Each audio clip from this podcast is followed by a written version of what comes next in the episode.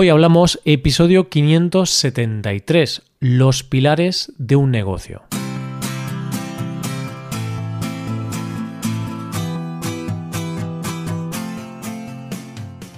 Bienvenido a Hoy Hablamos, el podcast para aprender español cada día.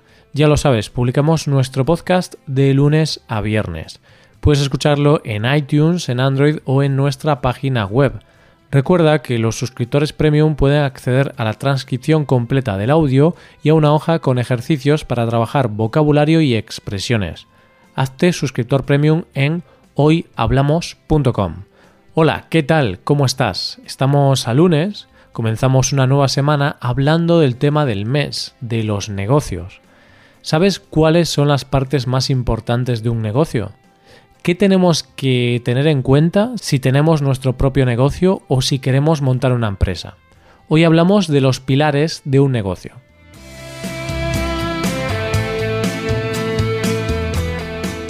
Cuando se construye una casa o un edificio, primero se ponen los pilares. Los pilares forman la estructura básica de cualquier edificio. Es lo primero que tenemos que poner para que el edificio esté bien construido y dure muchos años. De hecho, de ahí viene la expresión los pilares de algo, los pilares de la economía, los pilares de un buen currículum, las cosas básicas que tienen que tener para estar bien.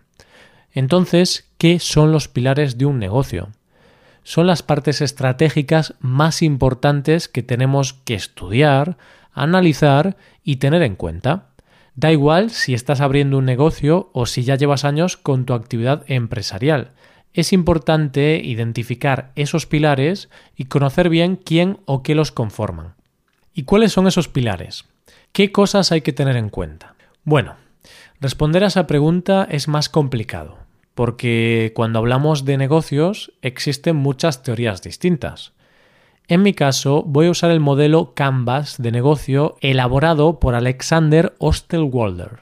Este modelo identifica nueve pilares básicos dentro de un negocio.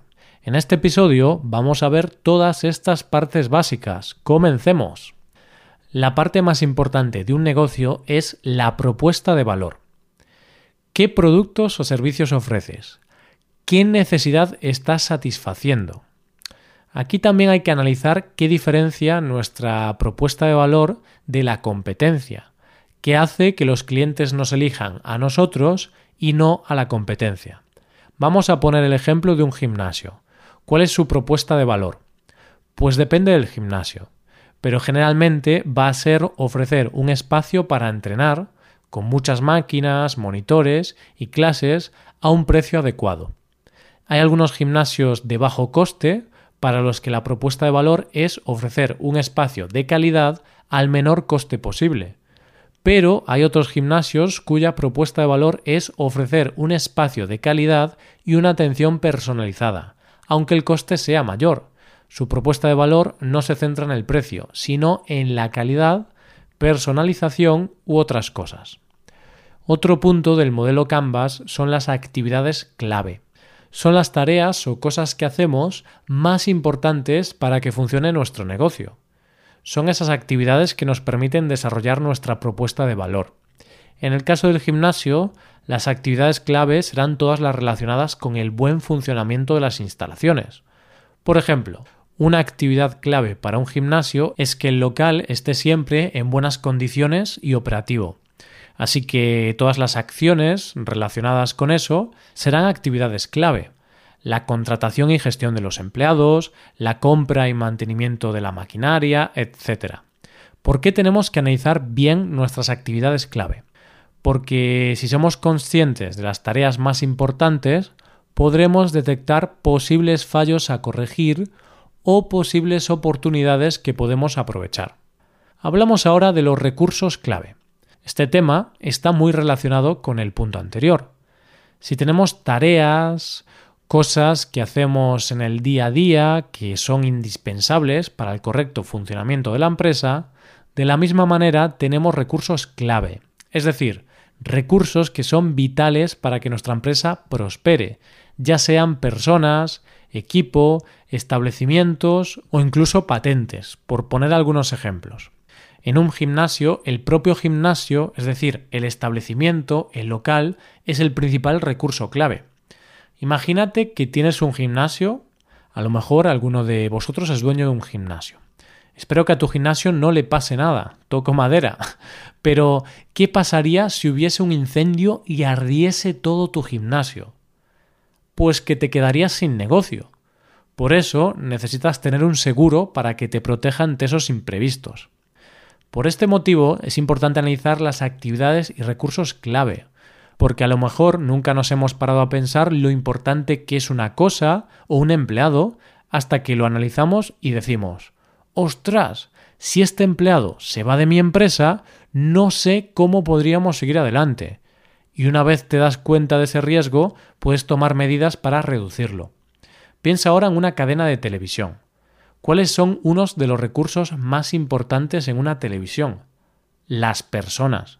Los presentadores de los programas son muy importantes, porque mucha gente ve un programa porque le gusta el presentador, y de ahí que algunos presentadores de televisión cobren salarios tan altos. Es lo mismo en el fútbol. El recurso clave más importante de un equipo son sus jugadores. En general, para muchas empresas los empleados son un recurso clave importante. Pero bueno, después hay otras empresas donde quizá los empleados no son tan importantes porque es fácil sustituirlos. Si algún empleado se va de la empresa, es fácil encontrar a otro que ocupe su puesto. En ese caso, no son recursos clave. Después, otra de las cosas a tener en cuenta son los socios clave. Cuando hablamos de socios nos referimos a otras empresas o proveedores que sean importantes para nuestro negocio. Por ejemplo, si somos productores de pan, producimos pan y para nuestra empresa es muy importante tener harina. En ese caso, el proveedor de harina será nuestro socio clave. Por otro lado, si somos youtubers, si nuestro negocio es hacer vídeos en YouTube, pues la empresa de YouTube será un socio clave si le pasa algo a YouTube o si cambian algo, nuestro negocio sufrirá esos cambios. El siguiente tema que vamos a tratar son los segmentos de mercado o de clientes. Vale, tenemos nuestro producto o servicio, tenemos clara nuestra propuesta de valor, lo que vamos a ofrecer, y sabemos cuáles son nuestros recursos, actividades y socios clave. ¿Qué nos falta? El mercado.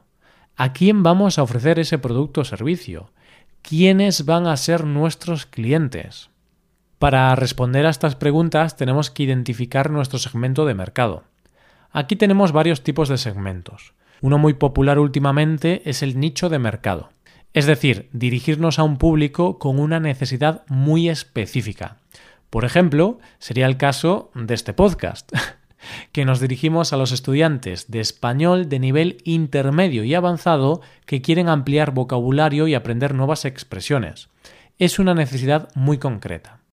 Y si no segmentamos de ninguna forma, pues nos dirigimos a un mercado masivo.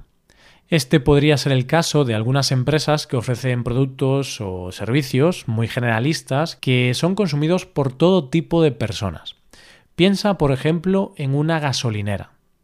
Este negocio se dirige a un mercado masivo, porque cualquier persona con un vehículo es un potencial cliente.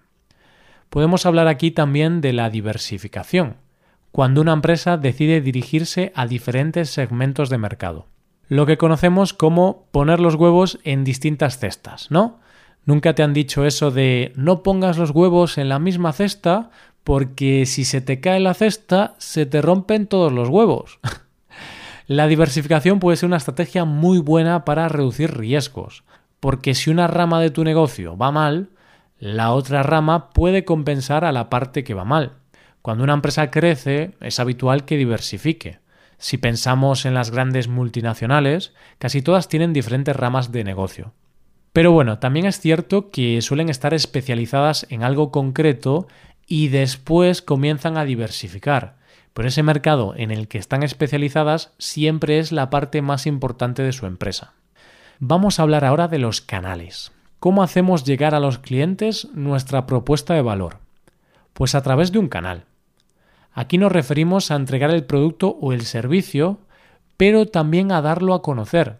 Por ejemplo, una empresa como Amazon tiene canales a través de los que se da a conocer como la publicidad en la televisión o la publicidad en Internet. Después, sus canales de distribución son su web, donde el cliente realiza la compra, y después toda la estructura logística que permite que el producto llegue a la casa del cliente. Este es otro de los pilares básicos de un negocio. ¿Cómo ofrecemos nuestra propuesta de valor a los clientes? ¿Cómo nos pueden conocer? ¿Cómo vamos a entregar esos productos o servicios? Si sabemos bien el proceso y si lo analizamos bien, seguramente podremos ver las cosas que son importantes y a las que tenemos que prestar atención, y también veremos oportunidades de mejora.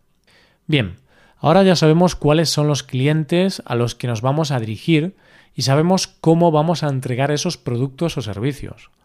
Otra cosa en la que tenemos que fijarnos es en la relación con esos clientes. ¿Qué atención al cliente ofrecemos? ¿Cuánto tiempo tardamos en responder a dudas o sugerencias? somos capaces de introducir el feedback, o sea, las sugerencias de nuestros clientes a nuestra oferta de productos. En los negocios es vital mantener una buena relación con los clientes para fidelizarlos y hacer que nos compren varias veces. Es importante conseguir nuevos clientes, pero todavía es más importante retener a nuestros actuales clientes. Y ya estamos llegando al final de esta lista de los pilares básicos de un negocio. Curiosamente, todavía no hemos hablado de dinero. Lo he dejado para el final. Pero evidentemente un negocio tiene que ser rentable para poder seguir funcionando. Por eso, el octavo pilar de un negocio son los costes, la estructura de costes. ¿Qué costes vamos a tener? ¿Qué gastos tiene que afrontar nuestro negocio? Es necesario e importante saber los gastos que tiene un negocio, sobre todo antes de montarlo. Si estás haciendo un plan de negocio para montar un nuevo negocio, es importantísimo conocer todos los gastos que puedas tener en el futuro, porque de eso dependerá la viabilidad del negocio. Dentro de la estructura de costes hablamos de costes fijos, cuando son costes que no dependen de la producción de bienes o servicios, es decir, siempre vamos a tener esos costes. Los costes fijos son cosas como el alquiler o los salarios de los empleados. Por otro lado, tenemos los costes variables, que son los costes que cambian según el nivel de producción. Si producimos más, nuestros costes variables aumentan y si producimos menos, disminuyen.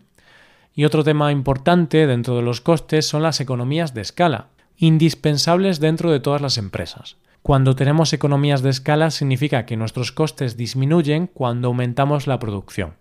Bueno, pues ya hemos hablado de todo lo necesario para tener un negocio, ¿verdad? Hemos hablado de la propuesta de valor, del mercado, de los clientes, de los canales, de los socios, de los recursos, de las actividades y de los costes. ¿Qué más necesita nuestro negocio? Nada más. Con esto ya está todo, ya tenemos un negocio perfecto. Pues no, oyente, claro que no. Estaba poniéndote a prueba para ver si eras capaz de darte cuenta de que falta algo, faltan los ingresos, el money. Estamos hablando de negocios, queremos aportar valor al mundo y eso está muy bien, pero necesitamos ganar dinero para poder hacerlo. Las fuentes de ingresos es la forma con la que nuestro negocio gana dinero. Todos los negocios necesitan fuentes de ingresos, todos. Hasta una ONG, que no tiene fines lucrativos, necesita fuentes de ingresos para poder funcionar. En el caso de las ONGs, su fuente de ingresos suelen ser las donaciones. En este apartado hay que analizar las diferentes formas para conseguir ingresos. Podemos vender productos, o sea, a cambio de un dinero entregamos un producto al cliente, pero también podemos vender servicios, en este caso el cliente pagará por disfrutar del servicio. Aquí puede ser que pague por hora, por trabajo completado, depende.